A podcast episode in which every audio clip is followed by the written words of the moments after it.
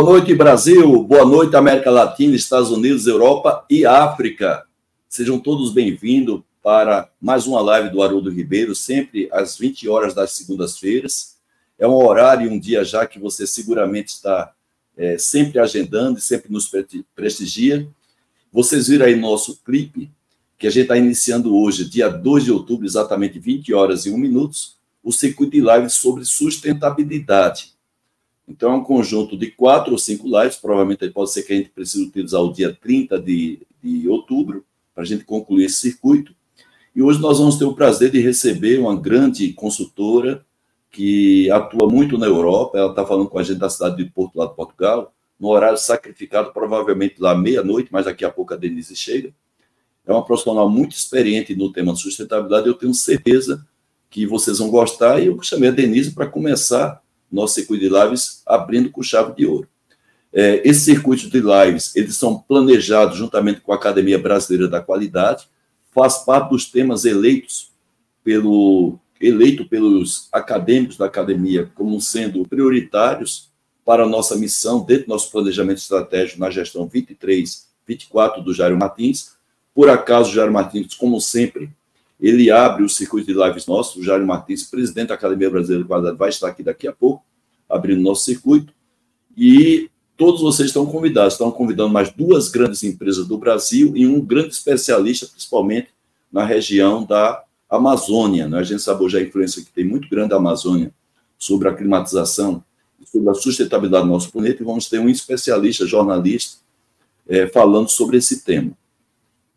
É, a gente sempre, aliás, também, esqueci de avisar, que além da Academia Brasileira da Qualidade, nós recebemos o apoio para a nossa live da Fundação Nacional da Qualidade, da Quality Marca Editora, a maior editora de livros sobre negócios da América Latina, do movimento Festiquali, que realiza aqui no Brasil e no exterior os maiores eventos de qualidade e inovação, e também o nosso canal, o canal Manutenção.net, do nosso querido Paulo Valto, que casualmente esteve com ele agora em Curitiba, quarta-feira passada, uma pessoa que tem uma admiração imensa, que sempre também divulga os principais indicadores de manutenção e gestão de ativos aqui no Brasil.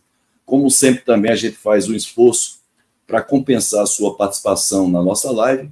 Nós vamos ter hoje o sorteio de dois exemplares da Quatro Marca Editora, a pessoa do, do Saidu que a gente deseja melhores, está com uma gripe muito forte e eu tive agora com o Mahomed no lançamento desse livro no Congresso Brasileiro de Manutenção, lá em Curitiba.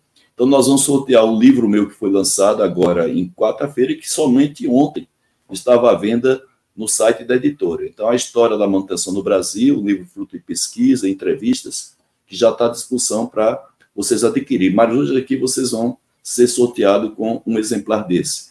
E também um livro do Luiz Otávio Góes Júnior, também eu tive contato com ele no Festiquale. O Eduardo Guaranha, ex-presidente da, da Academia Brasileira de Qualidade, prefaciou o livro anterior do Luiz Otávio. E a gente selecionou esse livro porque fala muito bem a questão de mitos verdades sobre ESG e sobre sustentabilidade corporativa. É um livro simples, eu tenho inclusive aqui ele comigo, dá para você fazer uma leitura simples, aí talvez em uma hora, uma hora e meia para você ler o livro. E o livro foi lançado de minha autoria, não dá para mostrar porque a gente aqui eu estou com o efeito do, do, tecido verde que tem aqui atrás de mim, como o, o livro é predominantemente verde e amarelo, não aparece aí para vocês nessa colocação que eu fiz. Então vamos sortear no final esses dois exemplares. Importante que vocês postem no chat que vocês já estão, que, que aí vocês têm no YouTube, no LinkedIn e também no meu Facebook profissional, vocês postam alguma mensagem, perguntas, é, comentários que o StreamYard utiliza como recurso todas as postagens que estão aí no nosso chat. Então, sem maiores delongas, vamos chamar aqui o presidente da Academia Brasileira de Qualidade, Jairo Martins. Boa noite, Jairo. Como vai? Tudo bem? Tá, boa noite, Haroldo. Boa noite, quem nos acompanha aqui mais uma vez, início de mês, é importante sempre aquela expectativa né, de falar de temas importantes no Brasil, aqui nessa parceria ABQ e as lives Haroldo Ribeiro. Muito bem, Jairo, a gente agradece muito, eu particularmente, a sua participação. Temos essa, essa parceria com a academia. Antes de eu entrar na Academia Brasileira de Qualidade, hoje eu sou diretor de divulgação em parcerias, e claro que a gente utiliza o nosso canal para também divulgar, a gente já pede para que vocês acessem aos canais da Academia Brasileira da Qualidade, daqui a pouco eu vou colocar aqui o... Deixa eu já colocar aqui para vocês acessarem, porque a gente vai ter um evento, como sempre, na Semana Mundial da Qualidade, que ela vai de 6 a 10 de, de, de novembro, e nós temos, como sempre, o evento da ABQ gratuito, vai ser online, de 9 às 13 horas, é, dia 9 e dia 10, ou seja, quinta e sexta-feira, e vocês podem fazer a inscrição, tem direito a certificado de participação, e convidem também a sua rede de relacionamento, façam um contato aí com as pessoas de recursos humanos da sua empresa, nas escolas, para que a gente possa levar os temas que vão ser abordados, são temas atuais, para a sociedade civil, porque essa é a nossa missão. Então está aí a BQ Qualidade, abqualidade.org.br, façam, é, utilizem o site, façam a sua inscrição. Jairo, então a gente, além de agradecer, eu queria que você falasse da importância que tem esse circuito dentro da missão da Academia Brasileira da Qualidade, Jairo. É, em primeiro lugar, Haroldo, a gente vai estar com uma, uma pessoa, uma especialista de extrema qualidade, conteúdo, conhecimento, experiência, né, para abordar esse tema. Eu tenho sido bastante crítico com relação ao tema sustentabilidade, mas crítico por quê? Não porque eu não acredite, é porque o que a gente percebe é que desde a Conferência de Estocolmo, que aconteceu em 72, a gente vem falando de People, Planet and Profit, falando da sustentabilidade, falando dos ODM, dos ODS, surgiu recentemente o ESG, né? e o negócio parece que não anda. Quer dizer, e aí certo. vão surgindo cada vez conceitos novos, né?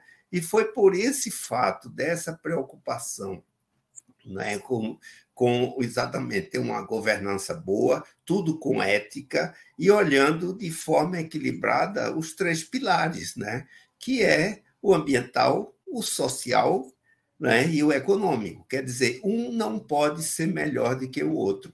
E foi por esse motivo que nós, na ABQ, nessa, nesse biênio né, de gestão aí, 2023-2024, que nós decidimos né, focar prioritariamente no debate colaborativo com parceiros, agregadores, pessoas experientes, para identificar e solucionar com qualidade e boa gestão os problemas relevantes que afetam a vida digna e o bem-estar da sociedade brasileira. E aí a gente inclui, né, exatamente seguindo até nessa parceria com as suas lives, a educação, a saúde, os empregos, a sustentabilidade agora, vamos falar de desigualdade, segurança e gestão pública. Então, o que nós procuramos, a Academia Brasileira da Qualidade procura, é exatamente a gente sair da retórica e passar para a execução. Eu acho que nós temos que executar daqui para frente. Não é? E é por isso que eu estou muito feliz em sempre estar né, participando da abertura das suas lives e com pessoas realmente de, de, de, de renome aí no tema, e hoje nós temos a felicidade de ter aqui né, a Denise Cury, que vai abordar esse tema de sustentabilidade junto com qualidade, porque é a única estratégia para o futuro do planeta e o futuro da humanidade. É exatamente esse ponto que eu gostaria de abordar nesse, nessa abertura aí desse novo circuito, Haroldo. Muito interessante, Jair. Inclusive, na própria gestão do Eduardo Guaranha, em função justamente dessas discussões que tem SG, tem muito greenwash, a gente sabe muito bem, você foi muito feliz, porque desde Estocolmo 72, a gente tem esse tema, só que agora está bombando, e a gente o que vê hoje é mais, até consultores que caem de tudo que é lado sobre SG, não é? Alguns, muitos deles não têm nem fundamentação. E você foi muito feliz, e a gente formou um grupo de estudo, do qual eu participei, tem a liderança da nossa acadêmica Silvana Hoffman, com mais outros colegas, é, conseguimos também contactar com pessoas fora da academia para a gente enriquecer o nosso conhecimento e colocar à disposição da sociedade civil é, qual é a visão que a BQ tem de maneira imparcial, fazendo até uma separação o que é greenwash do que é efetivamente é importante, principalmente em relação ao ISG. E hoje a Denise aqui vai nos ajudar, inclusive, a dar uma clareada com relação a essas questões, e vamos ter uma sequência de mais duas grandes empresas do Brasil e um especialista na região Amazonas para poder dar uma clareada. Eu estou convidando essa pessoa da Amazonas porque hoje, até quem, quem é, viu o noticiário de ontem, o que está acontecendo lá é, na Amazonas, no nosso estado da Amazonas, é uma situação crítica, provocado pelo El mas também provocado pelo pela, o acréscimo de 2 graus da temperatura do Atlântico Norte, está provocando todo esse prejuízo que vai repercutir até no semiárido lá da nossa terra, do nosso Nordeste. Não é? Então, sem maiores delongas, eu queria que você ficasse aqui para a gente receber, portanto, a Denise Cury. Olá, Denise, boa noite, tudo bem? Boa noite. Boa Denise. noite do Porto, boa noite de Portugal. Que bom. É. Denise, que, hora, que horas aí, Denise? É meia-noite e onze. Poxa. E sabe o que, que eu estava olhando? Vocês estavam Sim. falando sobre o, o clima. Vocês aí de manga comprida e eu aqui, ó. É, olha só. É, São semana, Paulo caiu um pouquinho a temperatura, né? Essa semana fez 36 graus. 36 Sim. graus, assim, é surreal. Né? Coisa Sim. de pleno outono. Sim. Já outono normalmente começa a esfriar, né? Pro... A gente já começa a tirar o, o cobertor do armário, né? No outono. Sim. Muito bem, Denise. Primeiro a gente agradece, né? Eu também a própria Academia Brasileira da Qualidade pela sua participação. Você já esteve conosco em dois momentos e se você está aqui de volta é porque além de você ter sido muito bem na, nas suas apresentações, sempre ficou alguma coisa a mais para a gente tirar de você, não é? Você que é doutor aqui da USP, mora em Portugal, tem a sua empresa, é uma pessoa que tem uma agenda muito concorrida. Na área de sustentabilidade, você também explora a questão do marketing digital, que a gente sabe disso. É uma pessoa que está muito assim nas mídias diversas. Então, a gente agradece muito a sua participação, Jairo. E eu convidaria o Jairo, Jairo, para que você acompanhasse a nossa live, como sempre, e no final você nos presenteasse com a síntese, aquilo que você achou mais interessante, não somente as colocações que a Denise vai fazer aqui, como também as perguntas da própria audiência. Ótimo, pode contar comigo, que eu estou sempre atento e ainda, principalmente, sabendo que é a Denise que está aqui conosco. Tá? Isso é muito importante, Denise. Muito bem, Jair. Então, você dá licença, eu vou tirar você aqui um pouquinho, mas fica aí nos acompanhando, tá? E seguramente você vai fazer uma boa colocação no final, como sempre você faz nas suas participações. E você volta às nove horas em ponto, quando a gente fizer aqui a conclusão das, das perguntas da audiência com a Denise. A gente tem aquele quadro que a gente criou, por sugestão do nosso querido Saidu Mahomed, onde a gente bate um papo com a nossa audiência e alguém que represente, quer dizer, bate o papo com o convidado e alguém que representa a nossa audiência. Então, Jairo, até daqui a pouco. Valeu. Boa sorte aí. Valeu. Denise, então, mais uma vez, agradecer a sua participação. Não vou maltratar você muito aí, porque meia-noite e quinze, e a gente vai provavelmente até uma hora e quinze da madrugada. Né? Numa segunda-feira, ninguém merece, né? É um e para a gente é uma satisfação, viu, Denise, ter você aqui na nossa, na nossa live, abrindo o circuito de live sobre sustentabilidade. É uma honra para mim, super agradecida pelo convite e uma baita responsabilidade, né? Abrir o, o evento de sustentabilidade, ah, que responsabilidade. Agora, Mas você está tá acostumado, porque para quem não conhece, você é um dos mais, um, um, um fruto a mais da Ródia, né? Que, que desde a década de 80 produziu, além de resultados para a empresa fantásticos, reconhecido pelo grupo Rompolan da, da, da França, e teve toda uma geração aqui de, de, de, frutos, né? E já passaram por aqui vários frutos. Entre eles está aqui o Carlos Cardoso, que acabou de ser eleito acadêmico da Academia Brasileira da Qualidade. A gente parabeniza aqui em público o Carlos Cardoso, que sempre acompanha o nosso produto, inclusive contribuindo com sugestões. Foi o Carlos Cardoso que, inclusive, nos apresentou, né? Sim. Eu conheci você depois que você já estava aí em Portugal. Então, eu anuncio aqui em público a, a eleição do Cardoso foi eleição concorrida, a gente tem uma vaga limitada, vaga limitada na academia, e para ser eleito, além de reunir os atributos necessários para entrar, tem a votação que tem que ter pelo menos três quartos acadêmicos titulares para a pessoa ser eleita. Então, ele foi eleito recentemente, e vai ser empossado na nossa Assembleia Geral Ordinária, que acontece em novembro. Então, Cardoso, parabéns para você. Com Cardoso tem toda uma geração aqui, está aqui o Sérgio Nagal, também cria da Rod, um dos maiores consultores do Brasil na área de confiabilidade, né? Então, a gente também parabeniza o Nagal, porque faz parte dessa geração, desses frutos importantes.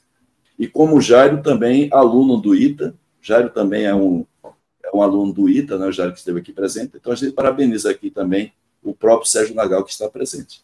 Denise, sem maiores delongas, vamos começar o bombeio, o bombear você de perguntas, né? Fique à vontade, você, audiência, estou aqui para isso, né? Não... Denis, eu queria então fazer umas que você separasse para a gente, porque você tem uma empresa, uma organização, um sistema de gestão ambiental, que depois foi até coroado com a ISO 14000, né? Sistema de gestão ambiental é uma coisa, ISO 14000 é uma norma, nada impede que uma empresa tenha um sistema de gestão ambiental eficiente e não obrigatoriamente tenha a norma certificada 14000. Nós temos o assunto da, do meio ambiente, que é uma coisa muito mais ampla também, temos a sustentabilidade do planeta e temos a sustentabilidade de negócio de uma organização. Então, eu queria que você separasse esses quatro temas de maneira evidentemente resumida, para que a partir dessa separação a gente enfatizasse na nossa live o tema que a gente propôs hoje, a relação de qualidade e sustentabilidade, para que a gente tenha sucesso empresarial. Então, vamos lá. É, assim, esse é o prefácio do meu livro, né? Do Gestão Ambiental. Ah, é? é? verdade, é. Eu já começo falando uma coisa, uma coisa, outra coisa, outra coisa. É, o tema sustentabilidade, ele nasce do termo desenvolvimento sustentável.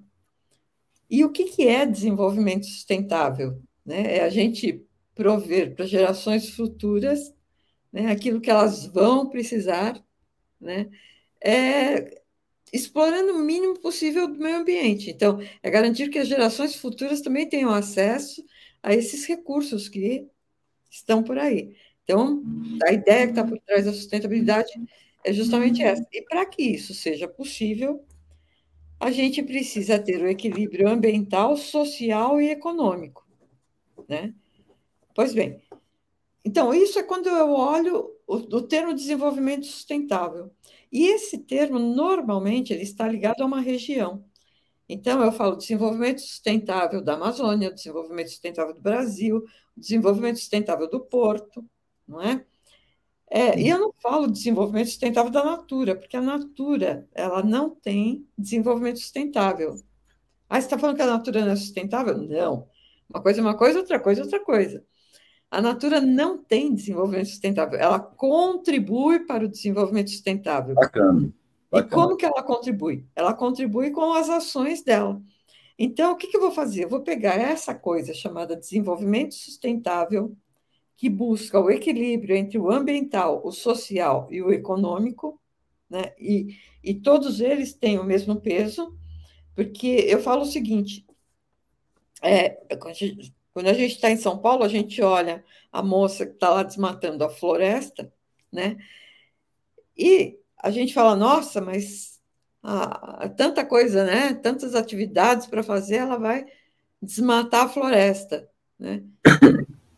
E essa moça, isso é verdade, foi uma reportagem do Fantástico, né? Quando a jornalista fala isso para ela, né? Que ela está desmatando, que isso é ruim, e ela responde que não, eu podia estar tá matando, eu podia estar me prostituindo, eu podia estar no tráfego. Não, mas eu estou numa profissão honesta. Né? Certo. E isso é muito importante, porque se a gente parar para pensar, é, quais são as condições que a gente está dando para essa pessoa para ela ter outras fontes de renda? Sim. Então, o desenvolvimento sustentável, ele, ele liga esses três pontos. Né? Então, se eu quiser cuidar do meio ambiente, eu tenho que ter pessoas inseridas, né? Eu tenho que pessoas que tenham emprego, que tenham educação. Agora, para que elas tenham emprego e educação, o que, que eu preciso? O econômico. Né? Então, eu tenho que promover o desenvolvimento econômico de uma região para que as pessoas tenham acesso à educação, para que elas tenham uma inserção social, para que elas consigam ter uma vida melhor e não precisam destruir o meio ambiente. Né? Então, está tudo interligado. E quando eu passo isso para dentro de uma empresa, eu vou chamar isso do quê? De sustentabilidade. Então, todo aquele cuidado com o meio ambiente, quando ele vem para dentro da empresa, ele vem como gestão ambiental. Sim. Todo aquele cuidado social, ele vem para dentro da empresa como a responsabilidade social. E o econômico Sim. que está lá fora é o lucro que a gente sabe muito bem como conseguir. Quer dizer, algumas já não sabem tanto, né? É, mas as empresas sempre se preocuparam com essa questão do lucro. Então, quando o John Elton traz esse conceito de sustentabilidade, o que, que ele fala? É o equilíbrio do ambiental, da gestão ambiental, da responsabilidade social e da geração de lucro. Então, olha que legal como, é, como isso casa, né? Sim. E aí, quando você olha em responsabilidade social, entra de novo o ambiental. Só que é um ambiental diferente da gestão ambiental. Porque quando certo. eu estou na fábrica, né, hum. o, o, a gestão ambiental, ou o sistema de gestão ambiental da fábrica, o que, que ele olha? Ele olha como que a fábrica extrai os recursos do meio ambiente e como Sim. ela devolve o resíduo para o meio ambiente. Então, o sistema de gestão ambiental, quando eu olho por esse aspecto, ele é muito técnico, ele é muito focado assim, é, é o como a minha empresa consegue fazer esse gerenciamento do ambiental, né? E ele está muito mais certo. focado à fábrica, ele é muito mais técnico. Quando eu olho para a responsabilidade ambiental, para, desculpa, para a responsabilidade social, o meio ambiente ele ganha uma outra conotação que eu falo, abre aspas. É uma conotação um pouquinho mais light. Ela não, não tem o peso da a fábrica, porque a fábrica está trabalhando com matéria-prima, a fábrica está fazendo gestão de resíduo, a fábrica está hum. fazendo gestão é, dos recursos hídricos, a fábrica está fazendo gestão de energia. Então, quando eu passo isso para a responsabilidade social, né, ele ganha um ar um pouquinho mais light. Quer dizer, como é que eu estou cuidando do meio ambiente dentro da minha empresa, é, economia de luz, economia de água, é, como é que eu estou gerenciando o trânsito, o tráfego. Né? Tem um prédio em São Paulo que, é, quando ele estava em construção, ele deveria ser o prédio é, ecologicamente equilibrado, o exemplo de ecológico, né?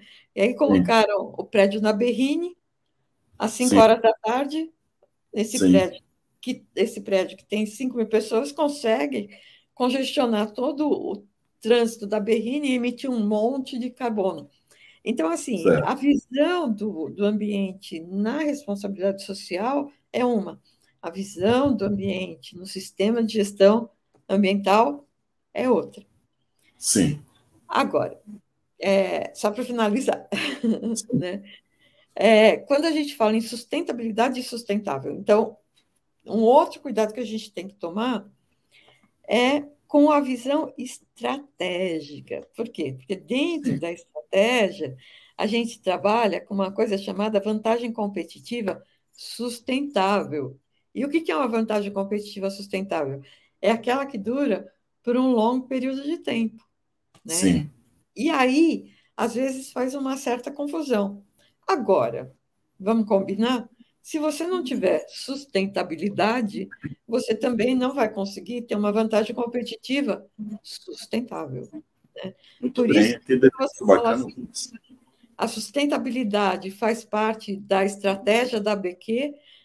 Poxa, né? as empresas hoje que se destacam no mercado, as Sim. grandes empresas, quando você olha Unilever, Panasonic, Adidas, IKEA, Natura, Banco do Brasil, são empresas que conseguiram incorporar a sustentabilidade dentro do planejamento estratégico dela.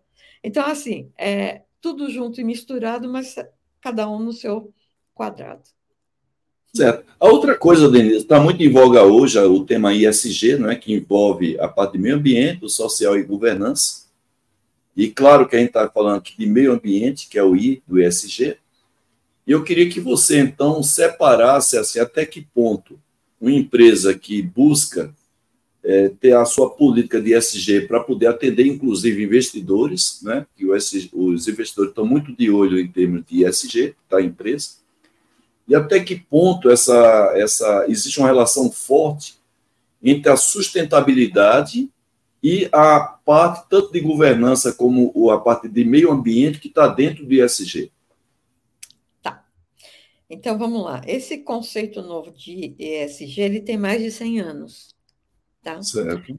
E qual que é a preocupação? Então, a, a preocupação do ESG nasceu lá atrás, em 1800 e alguma coisa, quando o pessoal da igreja, olha só, da igreja, se eu não me engano, da igreja metodista, é, um dos pastores, em um dos seus discursos, disse que as pessoas deveriam se preocupar com os investimentos e que as pessoas não deveriam colocar os seus investimentos em negócios que não fossem bons para a sociedade, como, por exemplo, drogas, tabaco, né, armas. Né? Então, se você vai investir, tome cuidado, é verdade. Ricardo, eu vou falar isso, do, não deixa eu esquecer.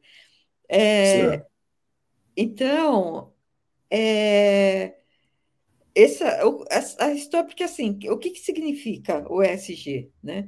É uma preocupação com o investimento, para que você não Isso. invista em empresas que não, não são do bem. Tá? Sim, sim. Agora, isso em 1800 e alguma coisa, empresas que não eram do bem, eram as empresas que faziam tráfico de rum, né, que mexiam com tabaco e tal.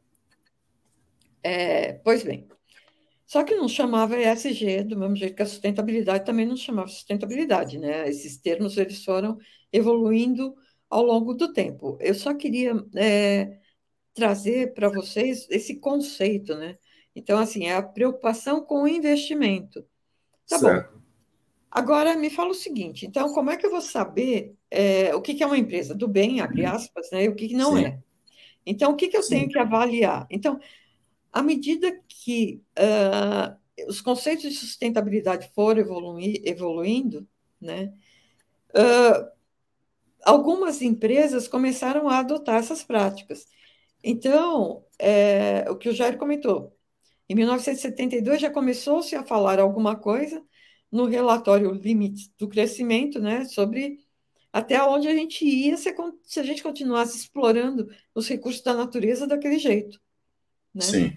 E as empresas, porque quem promoveu todo esse estudo que foi feito pelo MIT é, foi justamente o Clube de Roma, que era certo. um clube formado por personalidades e empresários. Né? Sim. Então, assim, em 72, esses empresários já estavam percebendo que alguma coisa não ia bem. Sim. Isso também em função de um livro que foi publicado por uma moça, por uma bióloga chamada Raquel Carson, que ela escreve um livro chamado Primavera Silenciosa, onde ela chama a atenção dos impactos dos produtos químicos, dos produtos químicos na vida das pessoas, né? E principalmente do uso do DDT, que era certo. um produto super importante, foi um produto super importante na época que ele foi criado, porque ele permitiu é, um maior consumo de pragas. Então, eu falo assim: a gente errou muito por ignorância, tá? Ignorância no sentido do desconhecimento. Você errar Sim. por ignorância é aceitável, porque você está aprendendo, faz parte de um processo evolutivo. Agora, você continuar errando por, em cima daquilo que você aprendeu, deixa de ser ignorância e passa a ser burrice. Certo. Certo? Bom, okay.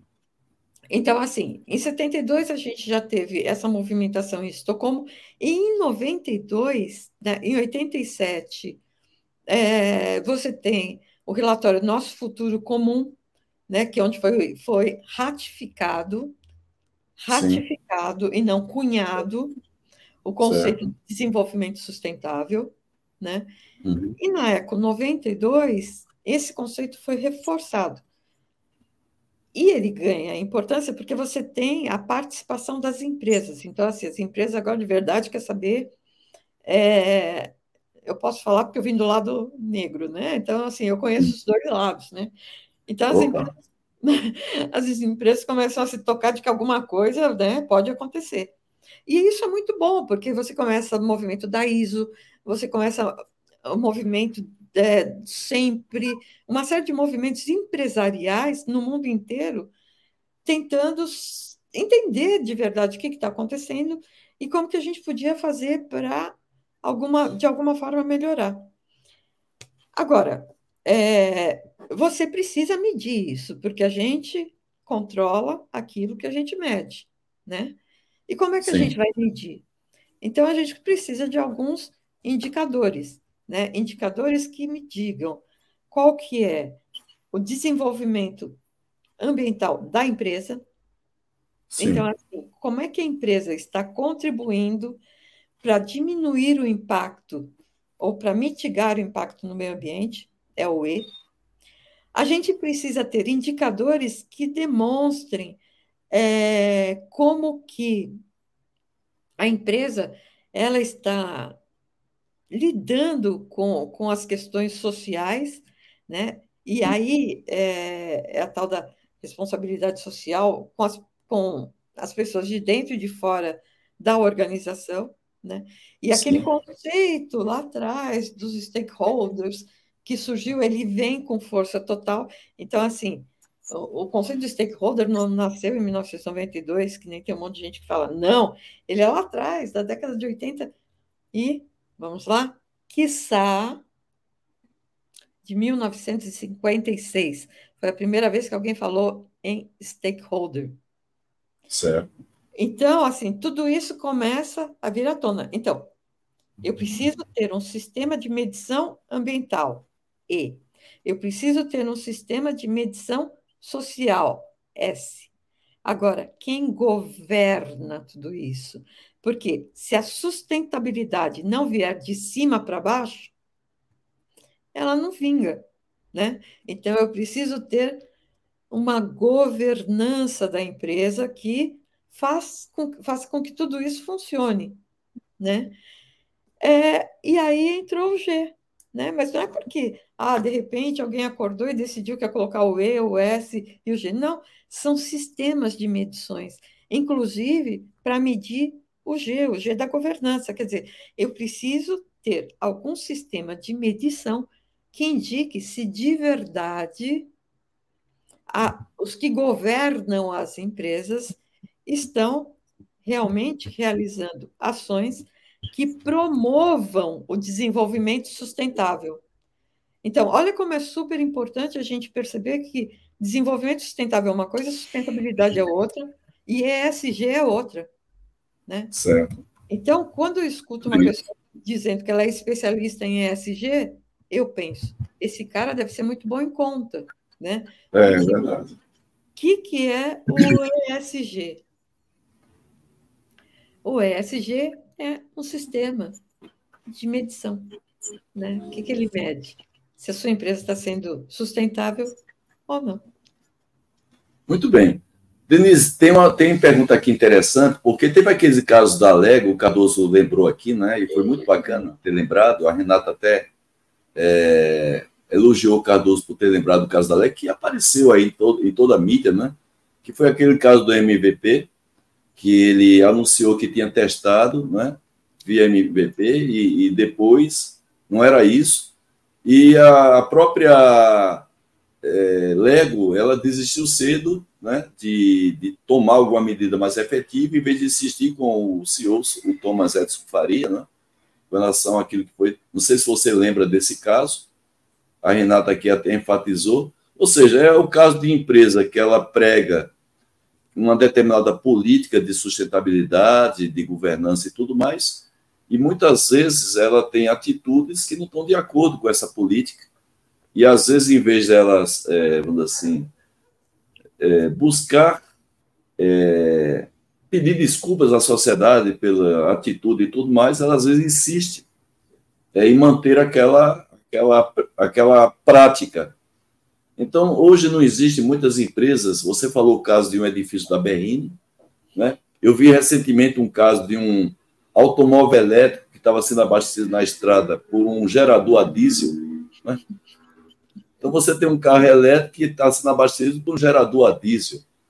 Então, é, positivo então, mais negativo, né? Exatamente. Será que ali está zerando a emissão de carbono nos dois, né? Provavelmente não, pela própria eficiência da geração da energia pelo gerador, você já tem, evidentemente, um desbalanceamento. Né? E tem uma colocação aqui do Ricardo Morilovski, que ele lembra lá o caso do João Welkton, que ele já abandonou o triple bottom line, com a economia ecológica é o, e o meio ambiente que limita as, é o meio ambiente que limita as, as atividades da empresa. Os recursos são limitados, economia linear, ou seja, a gente hoje, Denise, tem uma economia, tem um recurso muito limitado para a gente ter uma economia ecológica, ou dentro de uma política responsável é possível a gente ter uma prática que não, não no total, no balanço, ele não prejudique o meio ambiente. Difícil, hein? Essa pergunta vale um milhão de dólares. É, deixa eu começar com a da Lego, que é mais fácil, posso? Pode. Mas eu não, eu não quero perder o John Elkton, porque eu acho que é muito importante. É, então, a Lego ela é uma empresa séria, tá? E é uma empresa preocupada de verdade com algumas questões relacionadas com sustentabilidade, principalmente no que diz respeito aos aspectos sociais. Então, a Lego é uma empresa séria. Uh, e assim, só que que, que, acontece? Uh, não, não, eu vou, vou, trazer um pouco da minha experiência na Rodia, tá bom? É, uma das áreas que eu trabalhei na Rodia foi na, na implantação da, da Recipet. Né? Quando a Rodia criou a Recipet, é, né? lá, em, lá em Dayatuba, né? Unidade em Dayatuba. É, eu e Matusalém, a gente estava lá, né? os dois de braços dados. É, então, assim, Uh, havia uma legislação na época que proibia o uso de material reciclado em produtos alimentícios e em brinquedos, tá? E essa legislação ela foi crescendo, né, principalmente nos Estados Unidos. Né? Havia uma preocupação muito grande nos Estados Unidos com o uso de produtos reciclados em brinquedos e também com o uso do PVC. Tá? Sim. Por quê? Porque a queima do PVC elimina cloro, né? Sim. Cloro em excesso é cancerígeno. Sim. E, uh, e qual que é o problema do reciclado? Né? Quando a gente tra traz uma garrafa que vem, que é um scrap industrial, tudo bem, a garrafa vem limpa, né? E você só passa ela por o processo de moagem e depois ela, ela se torna, abre matéria-prima de um outro produto e a nova garrafa é, ela é feita a altas temperaturas, tal, blá, blá, blá, blá, e aí você come, consegue matar os bichinhos que eventualmente estavam lá. Agora, só que quando você trabalha com reciclagem, a matéria-prima, ou produto reciclado, ele tem duas origens. Ele tem uma origem industrial, que é o resíduo industrial, que é o sonho de consumo de quem trabalha com reciclagem, porque ele vem limpinho. E você tem o resíduo doméstico, né, que é o que vem é, de catação, vem do, da coleta seletiva das cidades tal. E o que, que acontece? Esses produtos eles já vêm com alguns contaminantes. Né? Sim. E uh, os os patogênicos, teoricamente, eles morrem todos em função das altas temperaturas. Agora, e assim, e dentro desses, desses descartes domésticos, assim, vem tudo que a gente imagina e mais um pouco, tá? Certo. Então, eu falo, é, xixi e cocô tá no lucro, né? Sim porque vem tudo que a gente imagina, tem gasolina, né? Vem pedra, pedra boa, pedra ruim. Então, você tem, além dos contaminantes biológicos, né, você tem é, metais pesados. Né? E isso você não elimina na reciclagem. Então, o que, que acontece? Quando você faz aquele novo polímero, ele vai carregar com ele esses metais pesados. Então, hum. por isso que durante muito tempo, né, havia uma proibição de você usar esse tipo de produto é, para a produção de brinquedos e para a produção de gêneros alimentícios. Só que veja bem, né? É, muitas vezes, infelizmente, o dinheiro fala mais alto. E Sim. Foi tendo um abrandamento dessas políticas, ao ponto de você aceitar a resina recicla, reciclada para fazer embalagem de gêneros alimentícios. Né? E aí o que se fala? Não, mas dentro a gente coloca uma camada né, de, da matéria-prima virgem, essa camada de matéria-prima virgem, ela vai dar proteção para aquela resina reciclada que tem aqueles contaminantes. Será? É. E quando eu faço brinquedo, que a criança coloca o brinquedo na boca, né? É... Quer dizer, todos esses contaminantes estão, estão lá, estão envolvidos. Verdade. Então, assim, Verdade. o, o que, que a Lego tentou fazer? A Lego, ela insistiu em usar esse, esse tipo de produto, né? Sim. Ela, assim, ela vai, insistiu, porque teoricamente tem uma proteção, para, para, para, sabe, você está colocando, você está mexendo com brinquedo que é coisa para criança. Então, quando se fala de coisa para criança, acho que todo cuidado é pouco. Por exemplo, a Barbie, quando começou a história do PVC, eles mudaram a matéria-prima da Barbie, né? Ela deixou de ser feita com PVC, quer dizer, houve uma preocupação. Então, sabe, se, se existe o risco, você está mexendo com saúde, né, eu acho que vale a pena pecar pelo excesso. Então, assim, eu acho que a Lego é uma empresa séria, é uma empresa correta, mas ela facilitou. Né? Certo, facilitou, né? Tá certo. Facilitou, né? Bom, é. e aí a outra pergunta foi é, do John Elton. É, exatamente. Eu vou voltar aqui para a pergunta do Ricardo Orlovski. É, Ele fala bom. sobre economia ecológica com relação ao meio ambiente, se existem as limitações em termos de recursos, para que você possa ter uma atitude, ter uma política executada de acordo com o que você prega, sabendo das, das limitações de recursos. Tá. Que ele coloca aí. Tá, então vamos dividir em duas partes. Então, assim, quando o John Elton ele criou o Triple Bottom Line. É... Outro dia eu vi uma entrevista dele, outro dia, faz uns dois ou três anos. É... Ele fala assim: eu me arrependi de ter falado é, em resultado, porque a hora que as empresas viram o termo resultado, né, resultado triplo, é, ficou uma conotação muito forte do ganho. Né? Certo. Então, ele fala assim que ele, ele pecou aí, né? Quando certo. ele traz a história do resultado. E aí ele traz uma nova publicação que é falando do cisne verde, né? Sim. Uh, e, e, chamando a atenção das empresas, né? Então, assim, a preocupação, a gente precisa se preocupar não só com o resultado. Então, ele meio que faz aquela meia-culpa, né? Falando, olha, né? eu usei o termo resultado, mas não, não, não pense no resultado, pensando é, só na questão do resultado em si. A gente tem que pensar no equilíbrio como um todo, a visão holística da coisa e enxergar o mundo como um todo. Bom, vamos lá. Uh, e aí ele faz essa meia-culpa, e não é que ele abandonou o conceito do triple bottom line, ele tirou o foco da questão do resultado.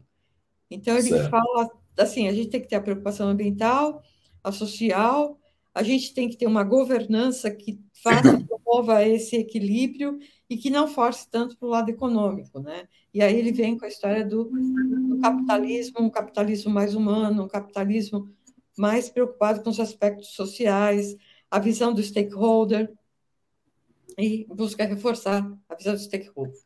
Bom, quanto à questão da uh, economia linear, se a gente tem recursos suficientes. Então, é assim, hoje a gente fala em economia circular regenerativa. Quando apareceu o conceito, de novo, tudo, tudo é uma questão de aprendizado. Então, se erra pela ignorância, se erra pelo desconhecimento. Quando começou a economia circular, uh, havia preocupação muito grande com a reciclagem, né? E reciclagem, ela é um processo produtivo, a gente não pode esquecer disso nunca. Então, você pega aquele produto e manda para a indústria de novo. Então, reciclagem é, é um processo produtivo. E hoje, a preocupação maior não é com a reciclagem em si, é com a regeneração do meio ambiente. Então, quando a gente fala em economia circular, a gente fala em economia circular regenerativa, ou seja, a preocupação em regenerar o meio ambiente. E como certo. é que eu posso fazer isso? Ao invés de, no meu processo produtivo, eu só incluir uh, produtos que possam ser reciclados, eu tenho que pensar em alguma forma de que a hora que os meus produtos vão para o meio ambiente, eles contribuam para a regeneração do meio ambiente. E se os recursos são limitados? Sim, são. Sim. Né? E a gente está chegando num ponto que não vai ter mais volta. Né? Então, é, tá inclusive, está bem no limite já, né, Denise? Tá bem Esse ponto limite. de não ter mais volta, tá, estamos bem no limite, viu, Denise? Eu acho que mais 5, 10 anos Sim, não vai ter mais volta. Assim, você vai esticando a cordinha e ela vai ficando bem fininha, né? Isso. Então, assim, isso daqui a pouquinho ela arrebenta, e a hora que ela arrebentar. Cinco anos em relação à idade da Terra é, não é nada, é um segundo, não é, Denise? É um segundo. É, temos umas perguntas aqui dos nossos convidados, perguntas muito interessantes. Então, tem aqui uma pergunta do, do Paula, não sei se é Davis ou Davis, o Davis ou Davis, por favor, me corrija, Davis. É, sobre SG, podemos dizer que aqui no Brasil já é uma realidade por algumas empresas que instituem o SG, inclusive uma delas, nós vamos trazer aqui no dia 23, para a gente falar o que essa empresa grande aqui no Brasil, empresa grande, está fazendo com relação a ESG, junto com sustentabilidade. Então, todos vocês convidados dia 23, até lá, evidentemente, a gente vai ter duas lives, mas essa empresa vai trazer a partir do seu CEO, a experiência dela com relação ao ISG. Mas, Denise, aqui no Brasil, eu sei que você, apesar de estar em Portugal, mas você acompanha de perto, mesmo porque você faz consultoria à distância sobre sustentabilidade para empresas aqui no Brasil. Então, já é uma realidade aqui, pelo menos para algumas empresas, Denise, o ESG? Então, é assim. É, quando, eu, quando eu comecei a trabalhar nessa área, as pessoas falavam assim: eu quero fazer o balanço é, do GRI. Você faz para mim? Faço. Sua empresa é sustentável? Se a sua empresa for sustentável, eu faço. Gente, ESG é um sistema de medição, né? Sim, As pessoas sim. precisam entender isso. ESG isso. é um sistema de medição. Ele mede o quanto uma empresa é sustentável. Ele mede assim, o, o que ela faz no ambiental, o que ela faz no social e como ela é gerenciada, né? Se há uma preocupação dos seus gestores, né, dos Sim. seus governantes com a sustentabilidade. Então, assim, não é a ESG e sustentabilidade, né? É. ESG mede a sustentabilidade. É que nem eu falo assim, ah, a qualidade e os indicadores. Né? Os indicadores Sim, o quê? Né? Então, vamos pensar no ESG como um sistema de indicador. Ele é um sistema Sim. de indicador da sustentabilidade. É muito mais fácil se a gente pensar assim. Né? Por quê? Porque eu vou medir a sustentabilidade da empresa. Ah, no Brasil, está perto, está longe? Olha, eu vou te responder o seguinte: é, sua empresa, qual que é o tamanho dela e para quem ela vende? Se a sua empresa é uma empresa multinacional, ela não tem escapatória. ela vai ter que começar a adotar práticas de ESG, principalmente, principalmente, se a matriz estiver na Europa, tá bom? Sim. Porque as diretrizes da União Europeia se estendem aos países onde essa empresa está presente. Certo. Número dois, essa empresa quer entrar numa cadeia de fornecimento de uma outra empresa? Se sim, se ela quer entrar numa cadeia de fornecimento de uma empresa que tem uma certificação, ela vai ter que ser certificada, porque a empresa tem que certificar o fornecedor dela. Então, Sim. não tem como, né? Então, tá bom. É... Exatamente, né? Ele mede o risco, é um sistema de medição. Né? Exatamente, mede... inclusive, né, não é, Denise? Tem uma pergunta aqui do Cláudio Pessoa, que a gente já agradece, o Ricardo Morlowski até se antecipou a resposta. Mas ele pergunta assim: como mensurar o ESG? Na verdade, o ESG são indicadores que o investidor vai ver a partir desses indicadores se ele vai investir naquela empresa que apresenta tais indicadores. Né? Posso... E, evidentemente, existem empresas de auditorias que verificam se aquelas informações que estão sendo divulgadas pela empresa com relação a esses três, essas três vertentes, o meio ambiente, o social e o governança, se essas informações estão corretas, né? São confiáveis, uma vez que um determinado investidor pode investir milhões de dólares numa empresa, achando, né? A gente vê o caso aí da americana, achando que está tudo certinho.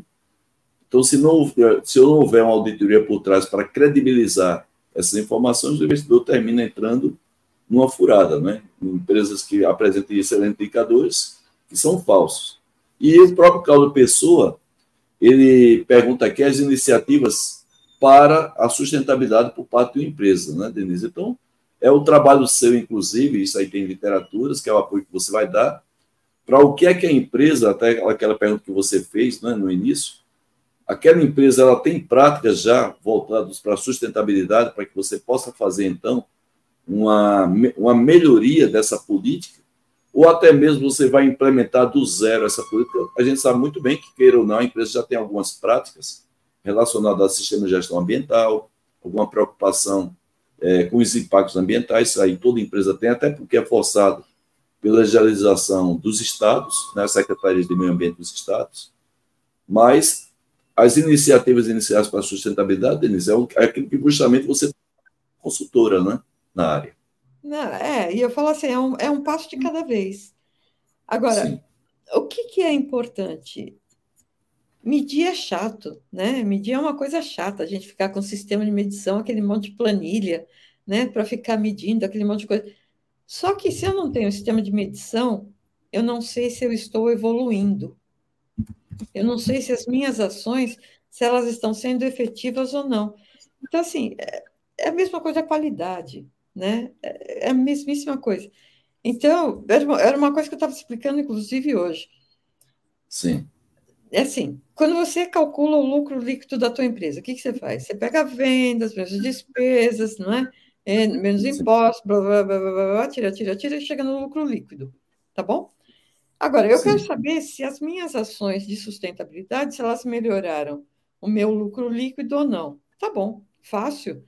Quanto que você gastava de energia elétrica antes? Quanto você gasta de energia agora? Então, se antes você gastava 10, agora você gasta 8, significa que você está economizando 2. Né? Sim. Esses dois demonstram o quê? Qual foi o seu ganho nas ações de sustentabilidade que você promoveu. Então, assim, é, é, simples assim, né? Não tem muito. Certo. Tá. O ESG é uma regra, né? É a medição. É. Agora, qual que é o problema? É que ninguém sabe como, quais são, né? é, como é que eu vou aferir né, a, minha, a minha reguinha? Né? Porque, Muito bem. Porque, de novo, é, só para finalizar, não dá para eu, eu é, generalizar. E o exemplo é bem simples. Então, imagine o seguinte: quando eu falo a água para a Ambev, a água para a Ambev é vital. Sem água, Sim. Ambev para. Ambev... E sem água de qualidade, você não tem cerveja de qualidade, né? Não existe não é? milagre. Então, a Ambev, ela controla a água, assim, no detalhe, porque é, né? Agora, na empresa do Haroldo, na minha empresa, Né? A gente usa água? Claro que usa. Mas é, a forma ou o impacto da água na Ambev é diferente do impacto da água na minha empresa. Sim. Agora, como eu vou me locomover, se eu vou andar bastante de avião, se tudo que eu faço eu faço de carro, se eu vou visitar meu cliente de carro, né? Então, Sim. essa é a minha pegada. Então, esse meu impacto é importante. Então, certo. o que, eu vou medir? Aquilo que é importante no meu ramo de atividade. Não dá para ter uma régua generalizada. E é aí que mora, né? E é aí que está todo mundo brigando para achar qual que é essa régua, né? Mas essa régua, ela muda de negócio para negócio. Pronto. Certo. Então, tem duas perguntas aqui que eu gostaria de passar para você, não é? é? Primeiro, o Leonardo, a gente agradece muito o Leonardo, que com muito esforço acessou aqui nossa live através do LinkedIn. Lembrando que essa live é transmitida para o Facebook, LinkedIn e também o YouTube. Existe alguma iniciativa no campo de leis ambientais direcionado às empresas referente aos metais potencialmente tóxicos, os chamados metais pesados? Sim, senhor. Existe isso, isso está em lei e também tem as normas da ABNT. Sim. Sim. É, resíduos okay, então perigosos tem norma para isso e tem legislação para isso. Sim. Será? E o Cardoso, seu amigo aí de longas datas da Ródia, né? Será que vamos começar a ter mais casos de promise washing, como o recente que aconteceu? Ou seja, se promete aí só para aparecer na mídia, net, net zero, inclusive o nosso presidente da Academia Brasileira de Qualidade, Jair Martins, sempre coloca aí net zero para 2080. E o Jairo cobra muito. A gente quer para agora, 2024, 2025, né? Uma colocação que o Jairo faz de maneira até recorrente. Porque é. para net para 2070 tem que ter, claro, você pode ter assim, uma visão, mas tem que mostrar metas agora, pelo menos a mais a curto prazo, né, Denis? Para 2080 eu garanto, viu? Se não der certo, você pode me cobrar. Em 2080 você vai lá me cobrar, porque eu garanto. é muito bom, né? É, é, curiosidade, então, né? né? Então, eu e Matusalém, né? Eu e Matusalém, é. né? Sabe de onde que saiu esse termo greenwashing? Foi um, uma, um, um cliente de um hotel, que ele foi no hotel e encontrou aquela famosa plaquinha, né? É, só deixa no chão a toalha que é para lavar, senão para parará. Né? E aí Sim. essa pessoa, essa história é verdade. Essa pessoa desceu no hall do hotel e viu que lá estava tudo errado, né? Certo. É, que lá não tinha controle nenhum. É, então ele falou assim, pô, esse, essa plaquinha lá do quarto é só uma lavagem verde, né? E ficou, pegou, né? Então, assim, é, a história do, do greenwashing, é, eu acho assim, ela, ela é tão. De novo, vem, vem a questão da ignorância. Muitas empresas cometem greenwashing por ignorância. Certo. Tá? E a gente precisa explicar para elas que o que elas estão fazendo está é, tá errado, é ignorância. Por exemplo, teve uma empresa de óleo que reduziu. Denise, tem, temos, temos um minuto, tá? Para você fechar. Tá Já bom, são nove deixa eu contar a história do óleo, vai. Ah. É, porque é legal. É, essa empresa de óleo, ela reduziu a espessura da embalagem, tá? E falou o seguinte, agora a minha empresa, ela é sustentável porque eu reduzi a quantidade de plástico na minha embalagem. A pessoa fez isso com a maior é, Sim, é verdade das boas intenções. Né? E aí você precisa sentar do lado do moço e falar, moço, o senhor continua tendo um produto que não é sustentável, porque Sim. a sua embalagem continua sendo de plástico. Você pode estar certo. usando menos plástico, mas não, não virou sustentável por causa disso. Então, assim, tem empresas que fazem greenwashing por ignorância. Então, a gente tá. precisa tá. ensinar essas empresas. Tem empresas que elas fazem greenwashing por burrice, né? Ou é por ignorância Sim. ou é por burrice. E é por burrice por quê? Porque o consumidor saca. Né? Sim. Com a internet, todo mundo se conversa. Sim, opa. Sim, verdade. Né? E aí verdade. chega uma hora que o consumidor fala: escuta, né? eu sou Sim. um monte de coisa, eu, sou, eu não sou. Então, ao invés da empresa se dar bem, ela acaba queimando o filme. Né? Muito bem, Denise. Quem vai acabar com o greenwashing é o mercado. É o mercado. Como sempre, né? O mercado, ele realmente é quem regula tudo na vida da gente. Denise, vamos fazer o seguinte, vamos dar um intervalo aqui rápido, só para fazer o sorteio. O sorteio passou rápido, né, Denise? É um bate-papo aqui gostoso. É, então, vamos primeiro so fazer o sorteio desses dois livros.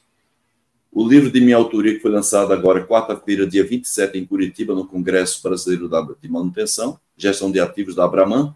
Inclusive, tem o aval da Abraman, na contracapa tem o selo da Abraman. Estive pessoalmente com a nova presidente da Abraman, a Marcela Scalco, e parte do conselho da própria Abraman, representado lá pelo Allan Kardec, a história da manutenção do Brasil. E o livro do Luiz Otávio Góes Júnior, que a gente, inclusive, é, tem ele participando com trabalhos na ABQ, concorrendo ao, à medalha João Mauro Silag, chamado Mitos e Verdades sobre SG e Sustentabilidade Corporativa. Então, um exemplar de cada um desses livros, vamos aqui descompartilhar e compartilhar o aplicativo do StreamYard. Então, a gente deseja boa sorte para todos. Um momentinho só. Deixa eu compartilhar aqui direitinho. Opa. Um momentinho aqui. Aqui agora vai.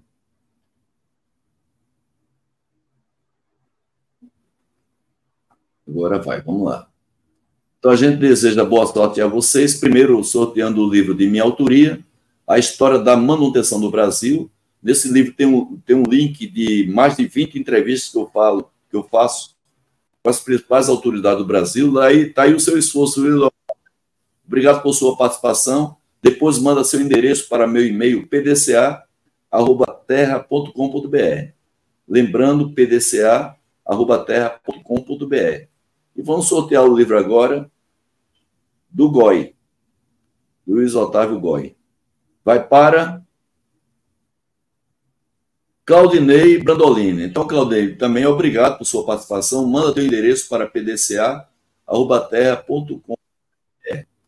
Vamos voltar aqui a nossa querida Denise Cury, lá de, da cidade do Porto, Portugal. Denise, passou rápido, 21 horas, 3 minutos aqui, horário de Brasília. Muito bacana a live. Eu queria passar, claro que a gente vai finalizar aí com um bate-papo legal com o Jário Martins, presidente da Academia Brasileira de Qualidade, mas eu queria passar para agora você fazer as suas considerações finais. E claro, a gente vai falar um pouquinho ainda, daqui a pouco, bate-papo com o Jário. E fica à vontade, Denise, para suas considerações.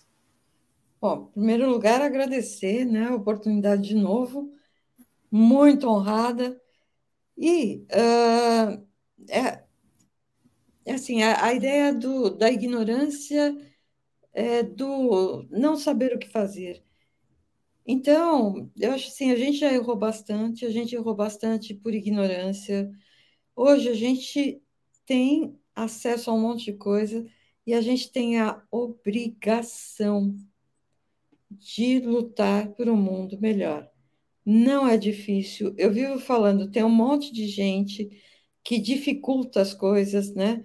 E fala, olha, para você fazer, você tem que ter o ecoponto, o eco não sei o quê, né? O eco não sei o quê. Não.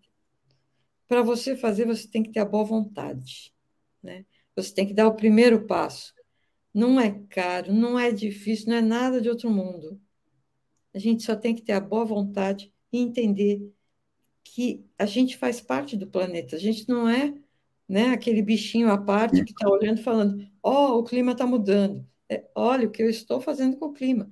Porque, assim, a diferença é que eu sou um ser humano que aprendeu a dar uma lógica para o meu raciocínio, mas eu sou tão bicho como macaco, cachorro, o gato, né? E a gente sim. vive, né? O planeta sou eu, não é uma coisa à parte. Então, assim, não, é um passinho de cada vez, não é difícil. É só a gente começar e ter a boa vontade para começar. Muito bem, viu, Denise? Parabéns aí por todo o seu trabalho que você faz, a sua dedicação para a sustentabilidade aí na Europa, né? ajudando também de maneira remota as empresas aqui no Brasil. Parabéns por todo o seu trabalho. Você sempre foi uma pessoa muito bem sucedida na Rod, uma grande cliente minha é, durante muitos anos, ainda é, inclusive, eu trabalho ainda para a Rod lá de Paulínia, que é a sua origem, né? E eu, particularmente, fico muito honrado fazer parte de uma parceria desde 97 com a Ródia, né? Eu comecei minha consultoria em 95, e há 25 anos que eu tenho essa parceria com a Ródia, e na Ródia eu fiz, além de ter profissionais, colegas, eu fiz grandes amizades, um caso desse particular, temos aqui na presença, na nossa audiência, o Sérgio Nagal, dei um abraço gostoso, almocei com o Nagal aí em Curitiba, no Congresso Brasileiro de Manutenção, uma pessoa que eu tenho uma admiração muito grande, um profissional fantástico, você conhece bem o Nagal, e o Carlos Cardoso, que está aqui presente, são duas crias né, dessa geração fantástica da Rod. Denise, vamos fazer então, vamos fazer aqui uma, uma passagem para o nosso bate-papo com Jairo Martins, que a, ele vai fazer aí as, uma síntese da nossa live, e a gente convida todos vocês da audiência para esse bate-papo legal, entre eu, Jairo Martins, presidente da Academia Brasileira de Qualidade, e a Denise Cury, lá de, da cidade do Porto, Portugal. Então, todos convidados. Até daqui a oito segundos. Tchau.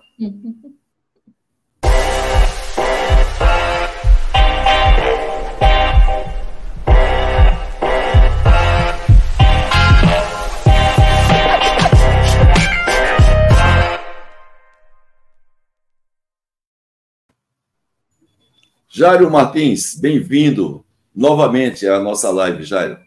Como é que foi a, como é que foi a, a, apresentação aí da Denise, as perguntas da audiência? Olha, eu posso dizer, Denise e Haroldo, que nós abrimos esse, esse ciclo com chave de ouro, né? porque é, a Denise trouxe realmente uma lucidez muito boa, clareza, a didática, Denise, e aí a simplicidade de linguagem, né? Porque às vezes muitas coisas não acontecem porque as pessoas complicam na linguagem, né? Gostei muito quando você enfatizou o equilíbrio ambiental, social e econômico, né? Falou também a diferença entre sustentabilidade e o desenvolvimento sustentável, né? Isso é muito importante a gente saber tirar essas diferenças e que uma boa governança é que vai fazer as coisas acontecerem. Se você quer o equilíbrio é, ambiental, econômico e social, quer dizer, a, a, boa governança é que vai fazer isso. Eu até usei aqui, né? não é que eu sou contra o SG, né? às vezes eu fico intrigado porque tiraram o E do econômico. Né? Eu acho que deveria ter ambiental, econômico e social. Tudo equilibrado com uma boa governança e com ética. Então, eu sou de cinco letras, né? Quer dizer, com essas cinco letras a gente resolve os problemas, né? Então, eu achei muito bom. Gostei muito quando você falou de vantagem, inteligência competitiva, né? Que na realidade é uma decisão estratégica, né? Sustentabilidade, né? Que nós temos que adotar e a empresa tem que ter valor, se transformar e ter valor sustentável. Né? Então, eu acho que isso é importante.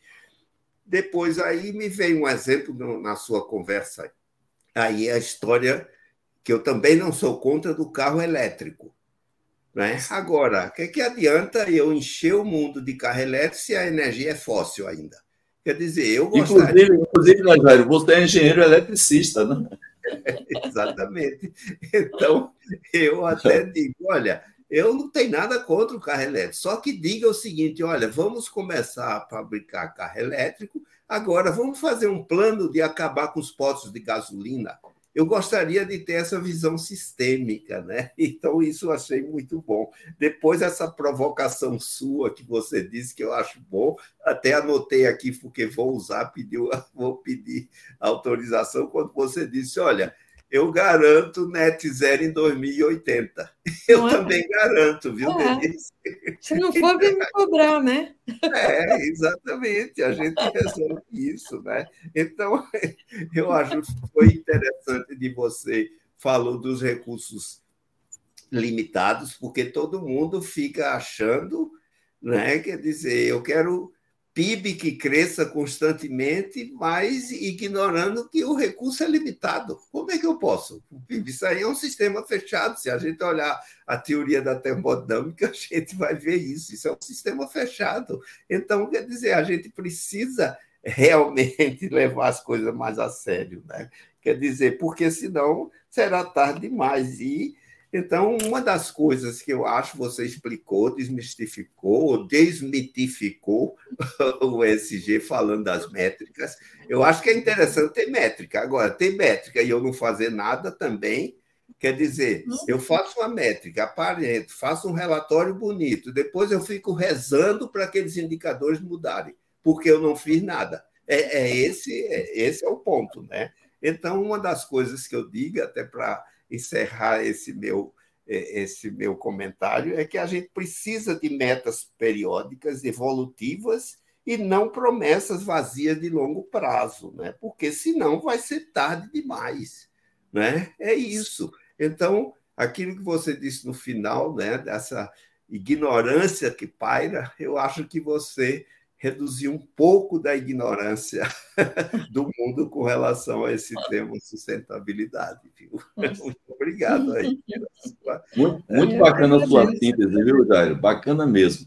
Denise, eu queria que você então comentasse os comentários do Jairo para que a gente se começasse a se despedir, agradecer a nossa audiência e já convidar o pessoal para a próxima. Ah, Jairo, eu queria que inclusive você desse aí uma, uma palhinha para a gente falando sobre o nosso seminário, né? Eu falei no início, mas eu gostaria que você ratificasse o meu convite para as pessoas com relação ao nosso seminário, que vai acontecer online no dia 9 e 10. Eu queria que você desse essas palhinhas depois da palavra da Denise, e dessa maneira a gente fecha a nossa live de hoje, já convidando para o pessoal, no próximo dia 9, às 20 horas aqui, mais uma autoridade no assunto sobre sustentabilidade.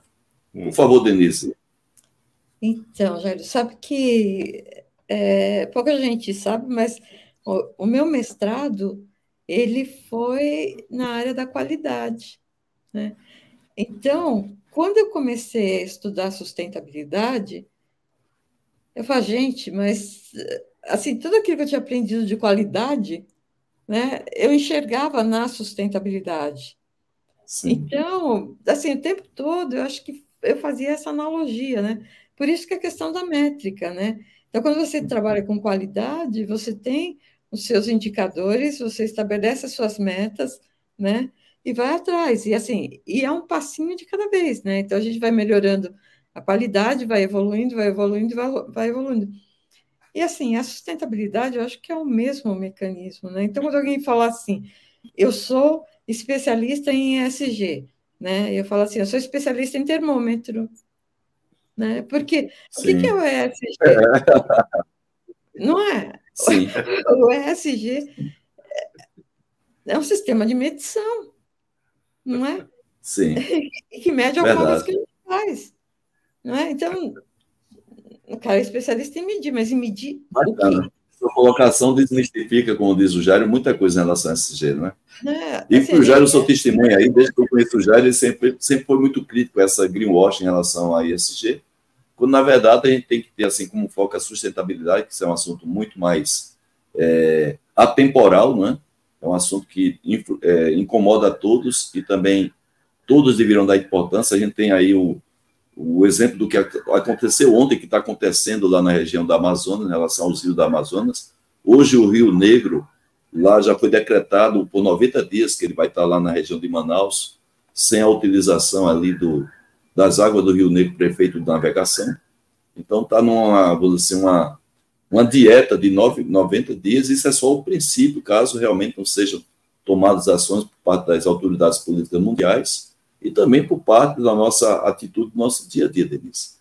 Então, queria que você só fechasse para passar para o Jairo o quinto relatório do IPCC ele fala bastante do Brasil e as previsões do quinto relatório é pior do que filme de terror, porque uma das coisas que eles falam é sobre a seca no centro-oeste do Brasil. O que significa seca no centro-oeste do Brasil? Significa que a economia do país vai para o buraco, porque o nosso agronegócio está todo no centro-oeste. Né? Sim. E quando a gente fala com o cuidado da Amazônia, né, não é só os rios terrestres, né, são os rios aéreos, ou seja, a floresta umedece o resto do país, né? Então há um fluxo de água que são os rios aéreos que umedece todo o país. Né? Então, assim, se eu não cuido de lá, Sim. Quando eu estou falando da sobrevivência do Brasil. Perfeito. Né? Então, assim, ah, não é porque choveu muito aqui, está muito quente em Portugal, não sei o quê. Não, eu estou falando de economia. Não é, Jairo? É o E. Né? É. é a sobrevivência, é a soberania. Só para fechar, prometo que eu não falo mais nada. Sustentabilidade é questão de soberania. Sim. Tá? É questão de soberania. Enquanto as pessoas não perceberem isso, não muda nada. Muito bem, Denise. Parabéns aí pela sua última colocação. Jair, eu queria que você terminasse então dando uma palhinha falando sobre o nosso seminário da ABQ, dia 9 e 10 de novembro, de 9 às 13 horas. É, então, eu, eu quero renovar o convite aqui de que em pouco mais de um mês nós vamos estar né, no décimo seminário de qualidade ABQ 2023 e com o objetivo de discutir esses temas. Eu acho que vocês já se sentiram atraídos porque esse tema que a Denise acabou de falar, nós vamos trazer, a nossa ideia é trazer os problemas relevantes que afetam a vida, o planeta, a sociedade brasileira, a sociedade mundial. Quer dizer, isso se faz com a educação. Então, esses temas nós estamos trazendo no nosso seminário. Então, eu quero né, convidá-los aqui para participar, porque vai, vamos sair de lá, podem ter certeza, pessoas muito melhores. Então é isso, e convide seus amigos para participar, porque vão ser dois dias de intenso debate e cada um saindo de lá não só com ideias, mas ideias e vontade de fazer acontecer. É exatamente esse ponto. Então, aguardo vocês lá. Muito obrigado. Muito bem, gente. 21 horas 17 minutos, horário de Brasília. A gente mais uma vez agradece e parabeniza a Denise pelo trabalho. Como sempre, já a gente agradece a sua participação, enaltece a nossa live, essa parceria que nós temos com a Academia Brasileira de Qualidade. Pessoas honradas, experiências imensas e agora recebendo pessoas novas. Acabamos de receber sete outros colegas, entre eles um que está aqui presente, o Carlos Cardoso, com todo mérito. E a gente vai fazer, evidentemente, na nossa academia, a divulgação em público desses é, colegas que foram recentemente, tem pouco mais de uma semana, que foram notificados pelos padrinhos.